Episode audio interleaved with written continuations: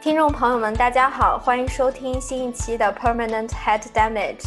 这一期我特别开心，邀请到了一个非常能砍大山的小伙伴，他是我研究生的同学，然后现在也在进行他的博士课题，很快就要毕业了。嗯，这位同学上知天文，下知地理。跟前面几期嘉宾的画风特别不一样，然后我非常非常期待今天跟这位这位嗯小伙伴的讨论，所以首先请他给大家打个招呼吧。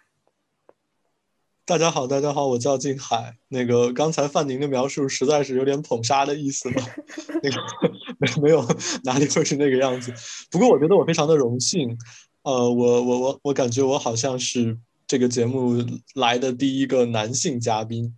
啊，然后，然后我我我首先要要对范宁表达一下，呃，这个这个我的一个非常强烈的感受，就是我实在是太喜欢这个节目的名字了，叫脑子瓦特了。对，然后主要是可以和老朋友聊聊天，非常非常的开心。我们上一次聊天应该是两两两年前的事情了吧？对，除了节目中就是不时不不时的 catch up 一下，然后特别认真的聊天是两年前我们聊了好久，对对，然后由于疫情的关系再也见不到了。对，然后我们我们聊了很久的人生。那呃，对，其实特别开心邀请到了我们第一位的男同学，finally。呃，然后静海同学，你之前有听我们前三期的节目吗？你刚才也在捧杀我哎，所以你有什么特别的感受？问这个问题的话，就是，呃，我之前听了前三期的节目以后，我有一个非常非常强烈的一个感受，就是我觉得我的博士特别的不努力，这个不努不努不努力到毫无心理压力，不能说毫无吧，就是不怎么有心理压力。我听完大家都是不停的在聊这个。啊，我这个如何排解这个精神压力啊？如何这个呃，用业余业余活动的方式来舒缓紧张的神经啊？我就在反思，我好像没有这种需求。嗯，然后我觉得肯定是，呃，这个，呃，我觉得可能有有我，我现在能想到啊，就这个事情，我就是我发现我的博士的经历跟之前的三位有不很大的区别，我能想到有三条原因。呃，第一条原因当然就是我觉得我真的是没有没有他们努力，然后那个，呃，这个我博士期间我感觉好像也没有硕士期间那么努力。我硕士期间确实有之前的几位嘉宾的那种哎呀抑不能说抑郁啊，就是有点压抑呀、痛苦啊，要调整啊、要疏解啊。我好像博士期间就没有这个这个需求了。呃，第二个原因呢是，呃，这个我就是。博士期间在的这个研究机构，它的整体的这个，呃，不能说研究水平差，就风格不太一样。那么导致的一个结果就是，呃，我感觉我我怎么说？我感觉不到同行竞争压力那种。呃，我自从换了一个地方以后，这种呃智商和精力上的被。同学和老师全方位压制的感觉就此消失。嗯，这件事情让我意识到了一个非常重要的一点，就是，呃，如果你想要挑战自我的话呢，一定要去一个自己的能力不匹配的地方，或者是比自己的能力要求要高一高一高高一个维度的地方。这样的话，你一旦啊扛下来了以后，你就可以获得高一个维度的能力的提升。然后，如果你没有去那样的地方，去一个自己的能力可以完完全全，呃，不能说完完全全吧，就是可以去一个自己的能力可以覆盖的地方，呃，你的压力就会小很多。当然了，你你的收获也会也会小很多。这个就是一个一个一个平衡。然后第三个原因是，我的工作性质又不太一样，就呃，就是之前的。我盲猜啊，之前的三个嘉宾应该就是在我硕士读我读硕士的那个学校做的博士。那么那个学校的风格就是给你一个课题，然后你就自己往下钻吧。你的整个世界可能就是它。然后，可是我现在在这个地方呢，就是另一个风格，就是我同时在做好多件事情。然后你你同时在做很多件事情以后，你就进不去了，就是没有任何一件事情会会占据你生活的全部，你这边卡住了。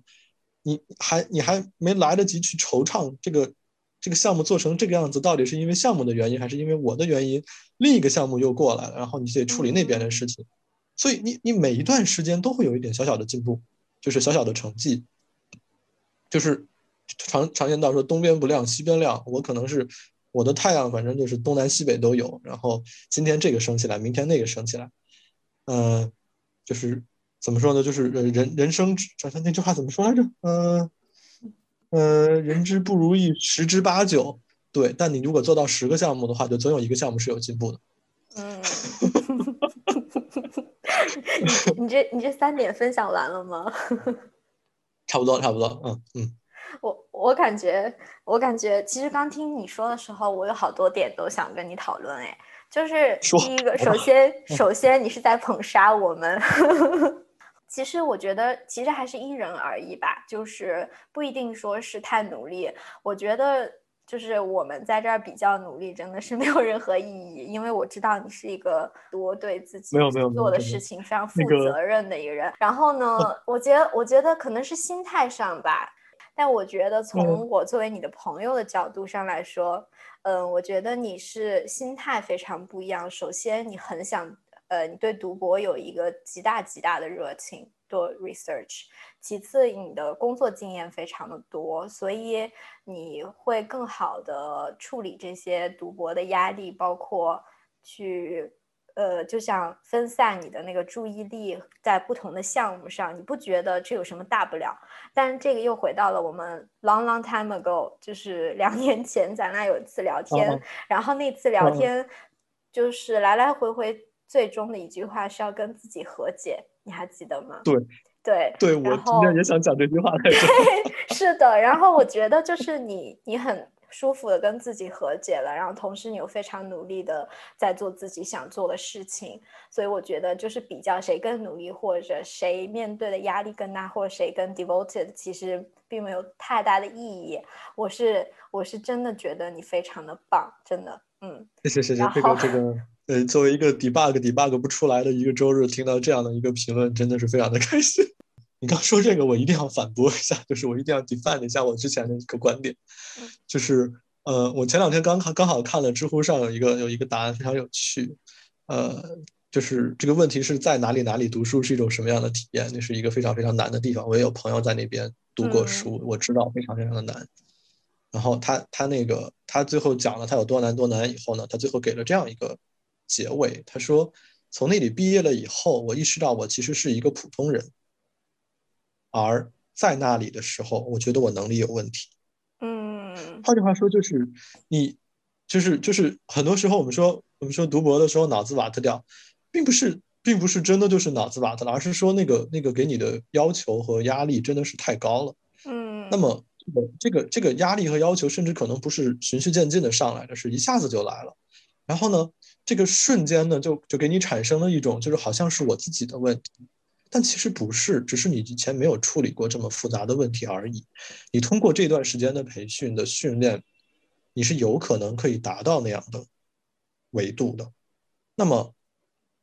你在达到这个维度之前，如果这个量是慢慢的上来的，就也好。但如果是一下子上来，你可能就是受不了。所以就是我刚才讲的那个，就是呃，你。选择在哪里读博？我当时反正也是机缘巧合来了现在这个地方，就是我必须要客观的实事求是的讲，就是我在这边遇到的竞争压力真的跟之前，呃，硕士学校呃差差的是蛮大的。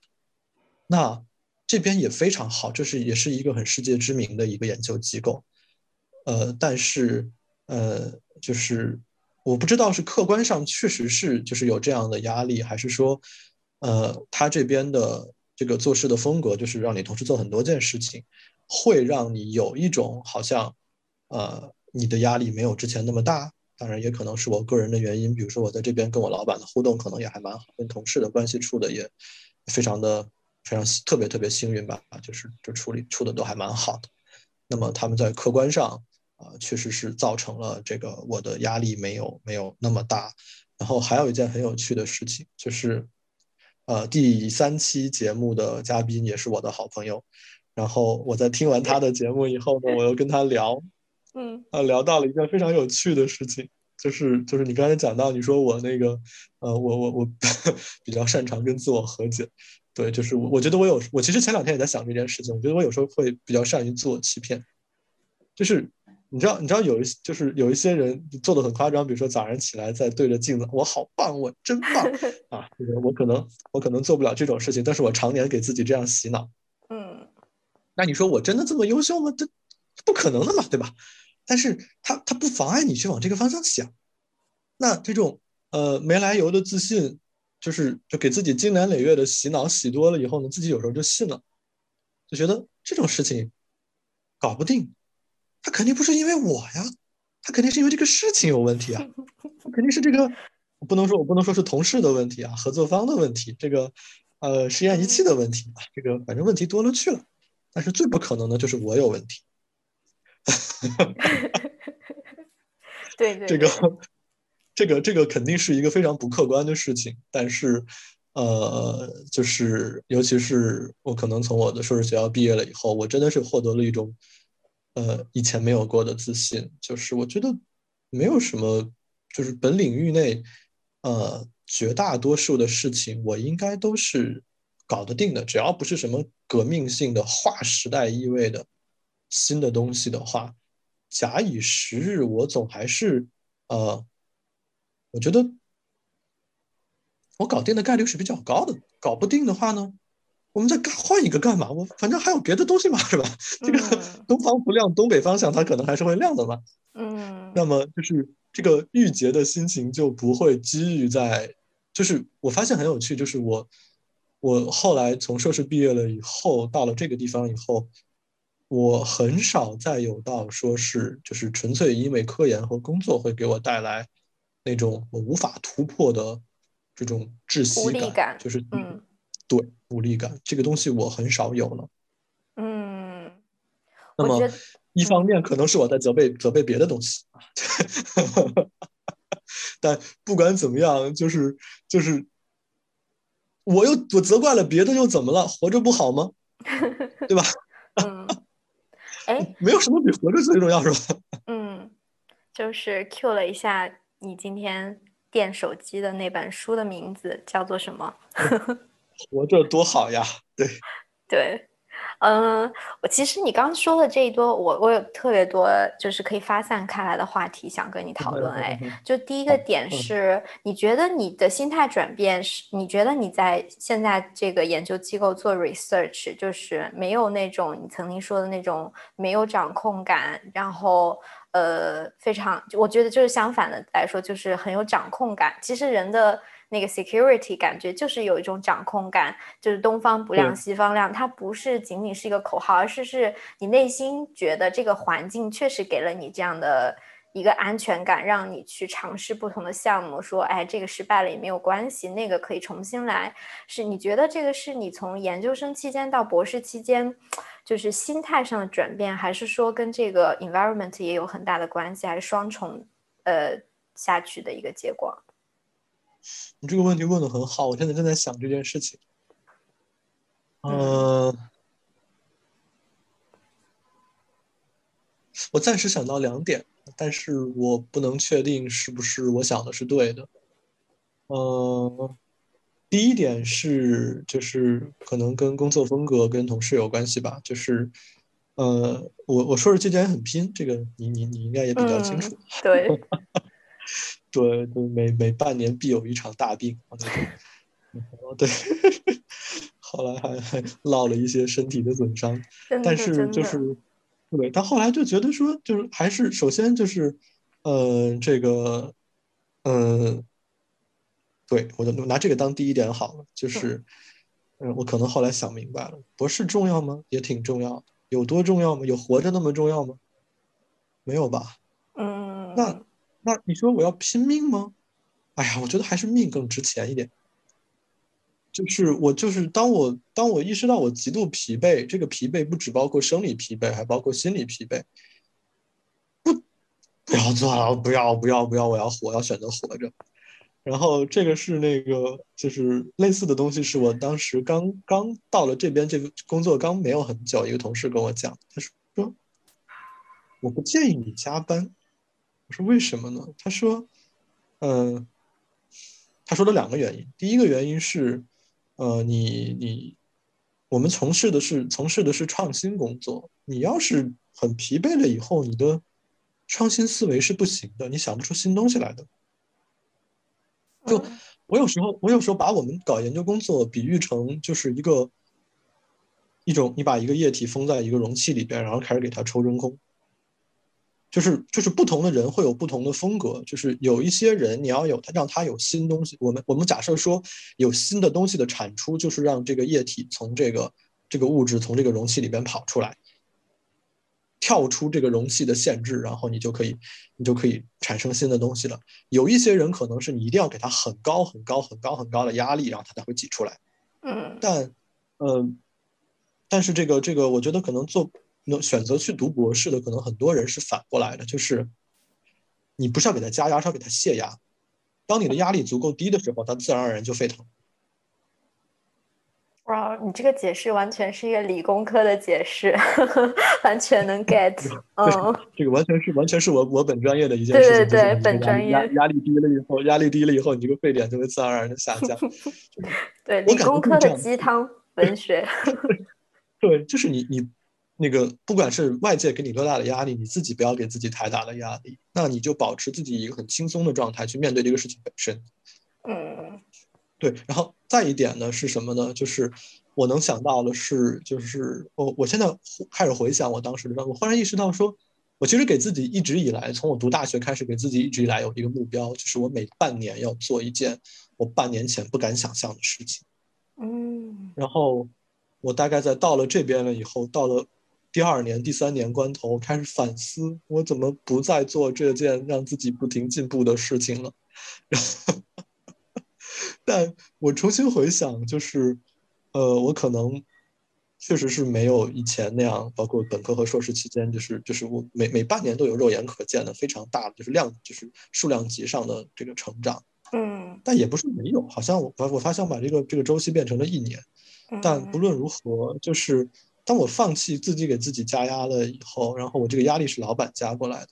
一开始呢，老板他其实可能也不知道我是一个什么样的状态。就我坦白讲，一开始给我的任务吧，我们认真讲，没什么难度，嗯，确实是比较简单。然后慢慢慢慢慢慢慢慢，这个我这个难度是一点一点压上来的。而且我现在做的很多项目，不是老板给我的，是我自己想出来的。然后我跟老板提，就我发现我大概在两三年之前成长为了我们组的。我我我我我我自吹自擂的一句话说，我我我管自己叫叫点子大王，就是我每年会想一些特别好玩的点子出来，然后呢，其中的有一部分会会会跟同事一起合作，然后呢，还有一部分老板觉得挺扯淡，但确实还有一些会得到他的认可，然后蛮幸运的吧，就是三号我们两个人建立之间建立起来了还蛮好的信任感，就是他信任我不会胡来，我信任他会。他不会打压我，嗯，他会支持我，那么，那么他就会给我调配资源，给我时间，就是所以说，我现在我现在也 nothing to complain，我没有办法去抱怨项目做不下去，自己想的有什么好抱怨的呢？对，我觉我觉得你刚回答这个两点就是总结，就是我刚在这头听的时候，让我觉得就是。怎么说？你是在你现在的生活是有一种 doing research for fun 的感觉，就是多少有一点，多少有一点。对我大概知道我要做什么，我大概知道这个领域需要的东西是什么，然后我很开心，我想到了一两个好玩的事情可以去搞一搞。对，因为因为我觉得其实这个就是像。你说你刚刚没有想清楚为什么？就我我一开始那个问题嘛，你说你先说说看这两点。但是其实听完之后，我觉得其实非常清楚。我觉得就是一个呃思维方式的转变，加上和环境的双重的一个一个影响。有可能。对，而且而且我听的时候有一个非常呃神奇的感受，就是。有点回归到 我们播客一开始，我刚刚问你的那个问题，就是你说你觉得我们听了前三期的感受，觉得大家都非常拼，然后有很多 struggle，然后你没有。但是其实我觉得其实是有时差，我觉得你可能呃，这是一个做 research 必经的一个过程，但是你把这一段经历在你研究生期间已经提前感受过了，然后加一个缝加一个引号，就是你已经经历了那种全身心扑在上面，然后有很多无力感，然后又有很多 challenge，然后做出东西来之后，你对 research 有一个有一个方法方式的一个 idea，然后你应该。已经了解怎么去做 research，渐渐的就不说 topic 本身，而是说你对做 research 这件事情是怎么一回事儿，然后怎么去 carry out，然后这整个 system 有了一个掌控感之后，你就带着这个自信心去开始了你的下一段真正的博士旅程。可能对我们其他三个人来说，这个时间差是在读博期间真正感受到的这一个过程。然后第二个有可能有有可能就是我可能稍微打断一下，就是呃就是就是我觉得更重要的事情，甚至可能都不是说，我觉得我在研究生期间我做了三个项目，这三个项目虐得死去活来的，或者 怎么样怎么样，这都这都可能都没那么重要。最重要的一件事情是我意识到了，呃，做研究这件事情本身是一件成功率非常低的事情。嗯，呃，一个研究能够顺顺利利的做下去到做完，这是一件非常可遇而不可求的事情。就是你不要去指望一个研究是这个样子的，就是当你带着一个这个研究百分之七八十的概率就会失败的预期去做这件事情的时候，你你录这个过程中你发现的每一个东西，哎呦，还可以嘛，还可以做到这一点了，嗯，不错不错不错不错，就就我可能会我可能就是在我呃博士开始之前，这个是我已经非常非常清楚并且习以为常的一件事情，然后。我依然，我依然选择去，就是叫什么，罗曼罗兰那句话，就是你知道生活是什么样子，你依然选择去喜欢它，就对这个我这个我们甚至可以待会儿再讲，就是为什么我依然喜欢它，我知道它现在是这么一个很痛苦的一件，或者说痛苦吧，这么一个很很熬人的一件事情，依然还挺喜欢它的，就是，那么就是就是所以我在做博士开始之前，我就很清楚这件事情，我知道这个研究是怎么样一个状态，我知道我会。遇到什么样的东西，我甚至知道我很有可能会面临心理障碍。嗯，那你你你一旦你你很心知肚明的，你知道你就会为此做准备。就一旦你发现你自己心情不好的时候，我就会避免在自己心情不好的时候工作，那就避免这两者之间建立任何的心理映射。嗯，那我工作的时候，我的心情就还是 OK 的。还是可以接受，所所以所以总结就是也不是总结吧，就是延伸一下的话，其实很多弯路也不是说弯路，就是这个经历是一个必经的过程，到你最后可以更好的去看开这些东西，然后更好的去做一些自己的研究方法和去嗯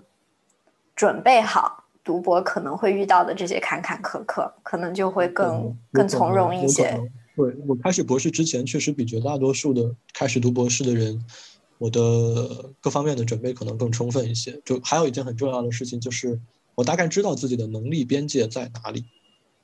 嗯。那么，我选择挑战自己能力边界的时候，是我选择就是一点一点切香肠式的往前进，而不是说，就我刚刚刚刚在地球上跳了起来。就直接把我扔到火星上面去，哇天哪，那可真是搞不定啊！嗯，是的，摸着石头过河。是的，我我我摸到下一块石头之前，我才迈出这一步。对，所以说所以说就是可能又回到刚才那个话题，就是那么我给自己选择的这些课题，呃，坦白讲，并没有那种，就是因为我大概知道每一份工作的，就是至少是我接触过的工作，我知道他的工作量。对能力和素养的要求大概是什么？那有些东西我可能就就也不一定是我自己不愿意选择，可能老板也不会让我去选择，就是他的风格可能更偏向于短平快一点。然后，呃，那么我的整体的工作的难度，我觉得是比较低的，或者说，呃，它这个难度的增长一直是在一个比较可控的范围之内。我觉得可能也不不一定说是它客观是比较低的，可能是在某种主观上，你选择处理它的方式和你之前的经验和你看待它的方式，也会让你觉得会比较，呃，easy。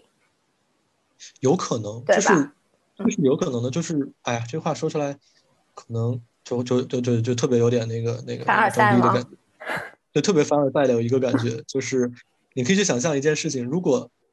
范宁，如果现在让你再去重新读一个博士，你还会走你当年走过的那些弯路吗？嗯，对，是的，这个这个其实我上一期我们有聊过，跟另外一个嘉宾我们有聊过，就是。但是当时那段剪掉了，比较长节目，就是我们我在读博期间跟很多人，就是我的同事啊，中国人、外国人，我们都有聊过，就是在读博最后一年，如果你你知道你最后一年的那些知识，让你重新做你的 PhD，大家一年都是可以做完的，就不说那种实验性 experiments 要重复很多很久的这种。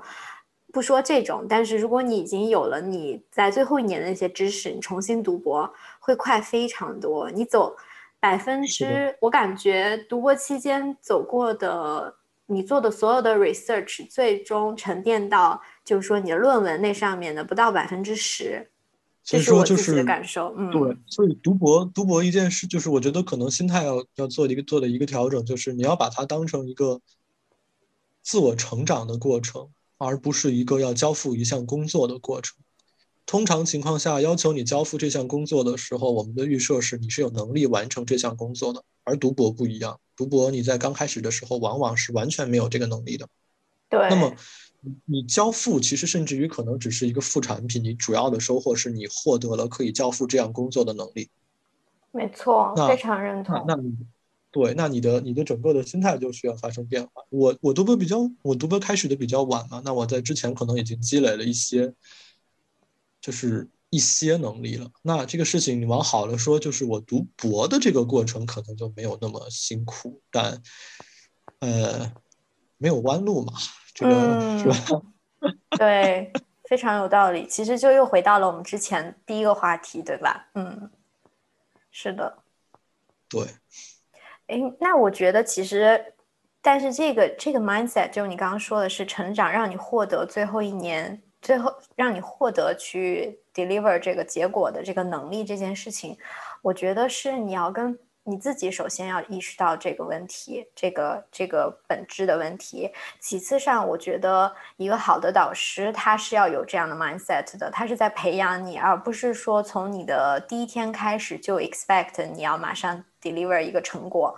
那如果导师没有这样的一个心态，其实是非常困难的。这个事儿吧，我反而我不是完全同意。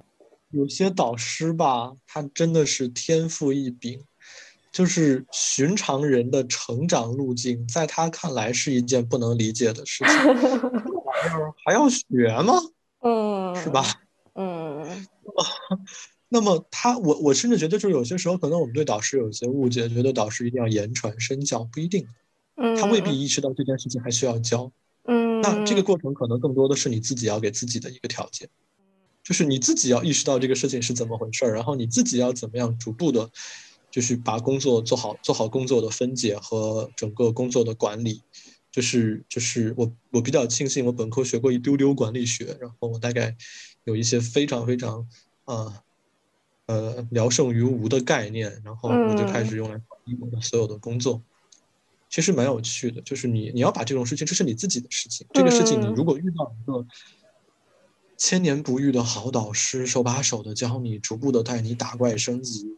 我觉得这是一个非常难得的事情。我现在的小老板，他他一共待过好多好多研究机构，但能给他这种感觉的只有一个导师。对我，其实你说的我也非常认同，但是我是说不能 expect 导师是一个这样的手把手教你、带你成长的一个期待，就像一个 mentor 一样，其实也是非常难得的一个事情。但是我觉得导师至少要有这样的心态，我是说从心态上，导师呃知道把你扔到海里，让你慢慢学，然后看你游出来，最后变成一个强壮的。游泳运动员在知识的海洋里徜徉，然后但是我们的听众们，如果有人将来要成长为导师的话，希望你成为这样的导师啊！我啊，我觉得我们刚才聊了好多东西，有好几个点其实都想发散聊一聊的。一开始的时候，你换了一个机构去做 research，你说你 peer pressure 也比较小，然后我们刚刚就聊了这个自信心的问题，各方面。就是我记得从我高考之后读大学。然后就一直会有一个老生常谈的话题，就是人们说到底是要当鸡头还是当凤尾？然后包括你说到就是在某某某就是 top 名校读书的那个人，他觉得自己是一个普通人，在外头是一个普通人，在那个里面就觉得非常憋屈吧，也算是。肯定这个这个这个话题我还蛮好奇，就是想跟你讨论一下的。呃，我觉得这个事儿是这样的，就是还是可能还是要回到我们一开始聊的那件事情，就是你的人生追求到底是你希望这段时间活得好一点，还是活得出色一点？它不兼得的。嗯，它我我觉得很可能只有一些极少数的天才可以在全世界最牛逼的地方，然后做到所有人都无法企及的高度，还活得非常滋润。那那对于普通人来讲，比如说我这样的，我很清楚的知道我的这个我的水平大概在哪里。那么对于我这种人来讲的话呢，就是我可能前两年更多的选的是，我要不停的挑战我自己，我要去非常非常好的地方。这个地方是我前做梦都不敢梦的地方。天呐，他竟然要我去了！嗯，然后哇塞，果然是好厉害啊，成长也很多，但是。呃，心理创伤这是不可避免的。就是我，我觉得这个事情一定要，就是大家一定要想明白的这件事情，就是你在这里不开心，他真的不赖你，真的，真的，真的，真的，真的不赖你。他是，就是他就是一个让你打怪升级的地方，这地方真的很难。你你上去了才不正常，你要是上去了，说明这地方不配你。所以，所以就是就是我前两年就是这样子，然后就很痛苦嘛。但后来到了现在这个地方呢，我不能说是我当年是凤，我我当年绝对是凤尾，呃，但我不能说现在是个鸡头，因为我也不是头，这也不是鸡，现在是一个凤头，更不是更不是。那么那么就是我可能确实是就是到了一个 就是也有可能是因为整个研究的方向有一点不太一样，就是呃就是可能更偏向应用一点，所以说要求也没有那么高，呃，然后那么那么。就是整个人的感觉都很好，嗯，然后就是很舒服。这个这个这个舒服呢，就是我活得很好，就是对于活着来讲是件很好的。那你对于说，我希望我的能力有突飞猛进的这个这个这个提高和进步，可能没有那么立竿见影。嗯，那那你说我我在这边我就非常的满意吗？我可能会有时候也会觉得说，哎呀，要是这个。我有时候会想着，要是压力更大一点就好了。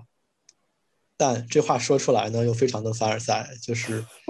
其实现在这个压力的程度，对于我来讲还是蛮合适的。嗯，我可以，我我可我可以很清楚的知道一件事情，就是如果我的这些工作是在我之前的地方做的话，我可能会以更快的速度和更高的质量完成，但我可能过得更不开心。那。这个更不开心，就是有外界的因素，也有个人的因素，就都有可能。但现在这个节奏，我觉得还 OK，就是虽然没有以前那么快吧，但是好像活着很真的很重要。嗯，又回到了我们的主题。对对对，确实是这样。就是就是我我你你可能会发现，就是我我一直不停的在不停的在给自己找各种各样的借口，就是我到一个地方，我就会说这儿都好。然 后我觉得这是一件。我我我不以为耻，反以为荣。我觉得这是一件挺重要的事情，就是我个人的，这是我个人的一个习惯，就是我不停的要说服自己，OK，这挺好。但是说实话，我 comment 一句，就这一点啊，我先不聊之前说鸡头凤尾这个事儿。我其实嗯读了一些心理学相关的书，你这个是一种积极的解释方法，其实它并不是说找借口，它是一个非常。嗯，健康的一种方式去看待。当然，这此处又听起来有点略鸡汤啊。但是，就是你去，你在哪儿都会有不开心的和开心的地方嘛。但是，一种呃积极的解释方法是你到了哪一个环境，你就会去看哪个环境更积极的那一面吧。嗯，这块儿稍稍加一个小弹幕。对我其实前两天那个还在跟我另一个朋友聊这件事情，他他其实就是呃一路也是名校的这个本科读到博士毕业，然后准备去找工作了，然后面临找工作有些迷茫，开始问我说，哎这份工作有什么好，那份工作有什么不好，我到底要选哪个？然后然后我就跟他说，我说你不能这么想这个事儿，所有的工作都百分之五十的好，百分之五十的不好，你要看哪边你要的更多一点，就是你你是要你飞速成长呢，还是要赚很多钱呢？还是要活着呢。对，是的，就是在在很多事情上，就是你不能拥有全部，你只能选择你更看重的东西。就像你刚说，追求卓越还是追求舒适？对我是一个非常我我以前不是，但我这些年成长为了一个非常坚定的躺平主义拥护者，就就觉得非常好。哎，但是但是你，sorry，我我打断一下，就躺平主义啊，就因为我觉得你刚刚讲的这个跟我们当时聊的那个和解就是连成了一条线嘛，就对，我觉得躺平主义也是一种接纳自己是一个普通人，或者是放弃一定要达到一个怎样的目标目标和卓越。但是我觉得我非常我自己有一个不是很清楚的躺平主义的想法，这一点我很。迷惑，我想听听你的想法。就 是我觉得我是一个伪躺平主义者，就是我的伪躺平在于，我在我其实挺接纳我自己的，但是这种接纳又不是完完全全的躺平，我还是想要做事情很好，还是希望自己是一个有追求的人，而且我，但是可能我对结果的期待并没有那么高了，然后我可以接纳自己的失败。但是我觉得我可能我可能这是一个伪躺平，所以我想我好奇说你说的躺平和自己和解这两个概念，我觉得特别好。就是如果我们的听众都是一些那个就是正在读博、刚刚读完博或者是想读博的人来的话，说就是你既然选就是能来选这条路的人都不是一些，可能绝大多数都不是一些甘于平庸的人，那对于。这样的一个群体来说，最重要的一件事情就是要接受躺平不是可耻的。他就是就是他可能未必说是从功利的角度上讲，哎呀，我偶尔躺平一会儿，我是为了我更好的进步。你可能都不是去这个这个角度去想这个问题，更多的就是活着比比比比比博士重要啊。就是我是我就是现在就是这个想法，没有太多的东西比活着更重要。嗯，博士肯定没有活着重要，就反正在我的体系里面是这样的。那。那就是一旦当这两件事情发生冲突的时候，你发现你心跳过速了，你发现你心理不健康了，你发现你生理机能衰退了，你发现你掉头发了，还它威胁到活着了哎，嗯，对吧？退嘛，就就撤嘛，就何必呢？对吧？为什么要？非要跟生命过不去的啊！完蛋了，你刚刚又把我们的节目往劝退节目的路上拉了一步。我是我是希望大家以一个更好的心态来做这件非常有趣的事情，就是是的。当你当你就是就是就是，因为我我意识到我自己可能是一个就是就是自我洗脑高手，自我洗脑重症患重症患者。对，就是那么作为一个就是经常自我洗脑的人，我就。就我不觉得这是一件，首先我必要必须要强调一件事情，我不觉得我是一个能吃苦的人。那如果我想要做到这件事情，我就不能把它变成一个苦差事。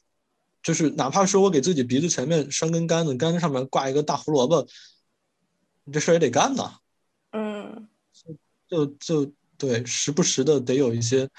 奖励和反馈。这方面的话，可能。就是我虽然一直在强调说很多事情是你自己要做到的事情，但我不得不承认，我后面我其实这段时间特别的幸运，就是我大概每一段时间都会得到一些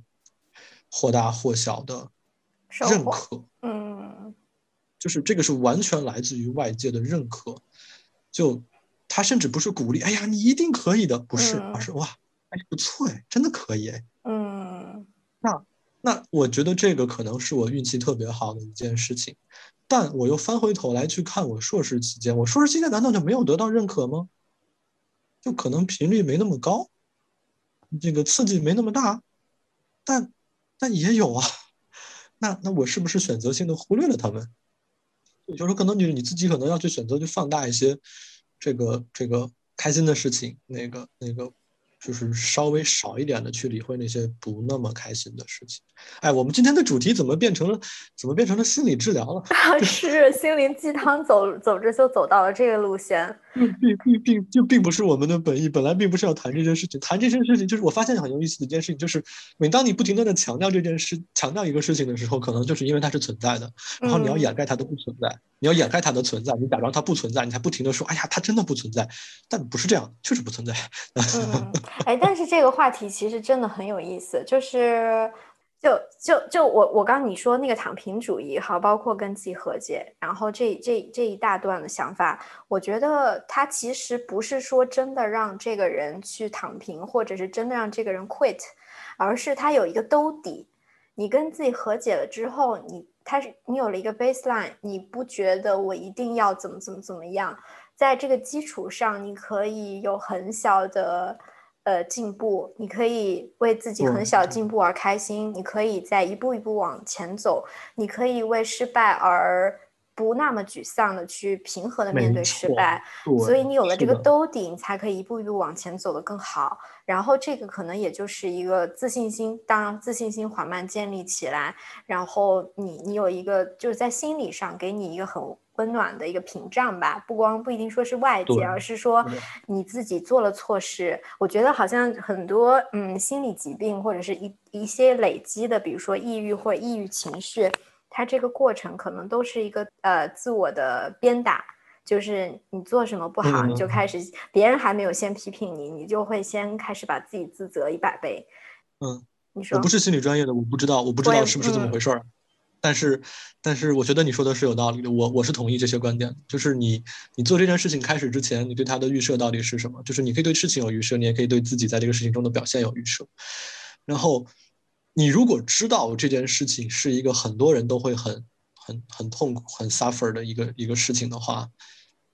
你你就会相对而言没那么痛苦。这是我的一个想法。但但我觉得比这个事情更重要的事情是，你要选择去做它。你你的前提条件是你知道它确实是可以给你带来快乐的，这是你在之前的人生经验中你知道的一件事情，或者说是你跟别人的沟通中你知道的一件事情。我们是为了快乐去做它的，又不是为了痛苦去做它的，对吧？是的，是的，没错。但是如果你一开始觉得我是为了这个学位去做它的，然后你在这个过程中又没有快乐，其实你是不足以支撑你读完这个 PhD 的，因为每一个读过的人都知道。对，如果你你只是靠你说我要拿到一个博士学位去做博士，其实是远远不够的。没错，我这个是超级强烈赞同，就是不要为了读博士而去读博士，就跟你不要为了，呃，就其实人生中的很多事情都是都是这样的，就是博士的意义远大于这个学位本身。然后你如果是为了那个意义，我们认为我我我我会觉得说这才是对的。你如果要是认为那个学位，那你的痛苦的来源可能都来源于一开始的这个本末倒置。嗯，我们要不要聊一点开心的东西？我们聊一下，因为你刚刚说了，就是为了高兴才读博士嘛，所以我想聊聊说这个 research 和读博士最吸引你的地方是在哪？就对我自己来说，我非常喜欢解决问题的这个过程，我非常喜欢，就是你有了。你有你你感觉哇，世界都为你打开的，你有很多 idea，你想要去把它实施出来，为你而开。对，有一个世界为你而开，然后你非常想去往进探，走进去去探那个路。但是如果你的 focus 一直在说这个路好难，你可能就没有那个精力去 enjoy 你在探路本身的那个乐趣了。可能这是有一点点歪楼，所以我想问问说，你在做 research，它吸引你的地方在哪？还有就是。嗯，你为什么一定要读博？OK，呃，那个你刚才提到那个，就是你特别喜欢解决问题的这个过程。就是我记得，就是人的人的心理需求，生理和心理的需求，就是能给人满足感的事情有很多，十几个吧。然后有些什么，呃，就是我们在现代社会意义中好的东西和坏的东西，这些东西都是当年在进化的时候人进化出来的。比如说紧张。贪婪、恐惧、愤怒，就是就是各种各样的情绪，各种各样的心理状态，就都是都是当年我们进化的时候保命的东西。那么到了现代社会，有一些东西可能就没有那么呃有它发挥价值的地方了。但有一个东西，我觉得是呃我们的都不是祖先的问题了，就是那就是可能跟我们的物种都不太一样的，我们的先祖的物种，然后传基因里面传给我们的就是好奇心。它它最早是一个，就是我们的人类的先祖，他他他他由于有了这个东西，他开始发明一些新的工具，他会发现说这个东西是给他会有正向的收益的，比如说哎哎发现了火，这玩意儿可以赶走豺狼虎豹，非常的重要，那么他就会在基因上有一个正向的奖励，那么这个东西被我们现在这帮人继承到继承到现代的话，就就它本身是一个在生理上的一个巨大的一个激励，就是我们管理里面非常管理学里面经常讲一个事情，就是不停的叫激励、激励、激励。那我觉得好奇心本身，当好奇心得到满足，甚至于在探索好就探索的过程中，它都会给你一种非常巨大的快乐。你猜谜语也好，这个你去就是就是有些人喜欢看一些刑侦剧啊，这种这种嗯推理剧啊、推理小说，迷都都是一个意思，都是都是同一道行的人。就是如果这件事情可以给你快乐的话，那我觉得你就是适合读博的。你你最起码具备了适合读博的这样的一个必要条件。就是那么这个事情就是至少说明了这个这个过程中是会给你有一些快乐。我我我个人可能就是觉得就是因为我嗯，范宁可能比较可能知道一点，就是我我一直在学术界跟工业界反复横跳。这个问题本来想后面 Q 你，既然现在就 Q 起来了，你就先聊着。对，就是我我本科毕业和硕士毕业我都在工业界做过，就是短暂的一段时间吧。各各自有短暂的一段时间，我每次去到了工业界，我都会迫不及待的想要回到学术界。就就是我可能觉得工业界的很多东西，呃，非常的重要，非常的好，非常的有趣，非常的厉害，就就是直接能产生效益的，特别棒，特别棒。但我总感觉好像，呃，学术界的这个这个这个做的这个事情的，呃，创新意味更大一点。那么，它给我的那个好奇心带来的精神毒药。剂量就更大一点，嗯，就如果说非非非说为说我为什么想读博，就是这个原因，嗯，就是叫什么呃，面对未知一时爽，一直面对未知一直爽，嗯，对，对，就我觉得可能主要是这个原因，然后另一方面可能是我这个专业本身，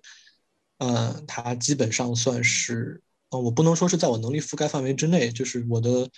因为人嘛，你总是有些擅长的，有些不擅长的，呃，它不是我最不擅长的那几类，所以说，就是我达到一个我我没有必要做到就全世界最好，那怎么可能就达到一个业界的一个还可以接受的一个水平？呃，我不至于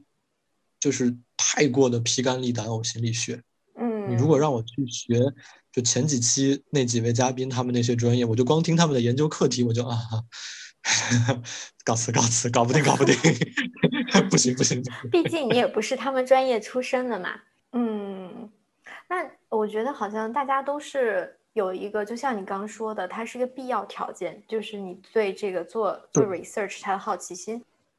那正好借此机会就可以聊聊你的研究课题了。就是既然你刚刚说到这个行业的发展和你的热情在这个里头，本来这个问题我们通常会在介绍嘉宾的时候会聊，结果没想到一下子 歪了歪了，越来越远，越来越远。但是聊得特别开心，嗯。那我们现在可以。当你面对一个大忽悠的时候，就经常被带跑偏。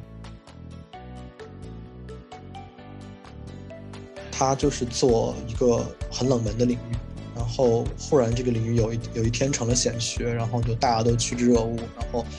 有人采访到他说：“教授，你的你你对这件事情有什么感受？”他给了一个这样的回复：“他说，